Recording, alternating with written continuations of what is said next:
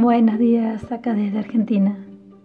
Habla Nancy y quiero compartir con ustedes las historias, historias verdaderas, mis historias, mi contacto primero con la tecnología, historias tecnológicas, porque hoy, hoy voy a, a contarles y a leerles mi diario, el diario de una analfabeta tecnológica. Día 1. Me discriminan.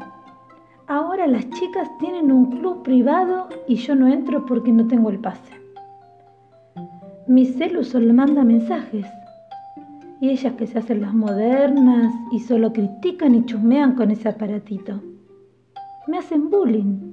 Ya no me entero ni qué cocinan, ni cómo terminó la novela y otros temas más jugosos que solo hablan por ahí es que ahora tienen WhatsApp. Las voy a denunciar al INADI. Y yo, y yo que me creía moderna porque mi celu tenía tapita.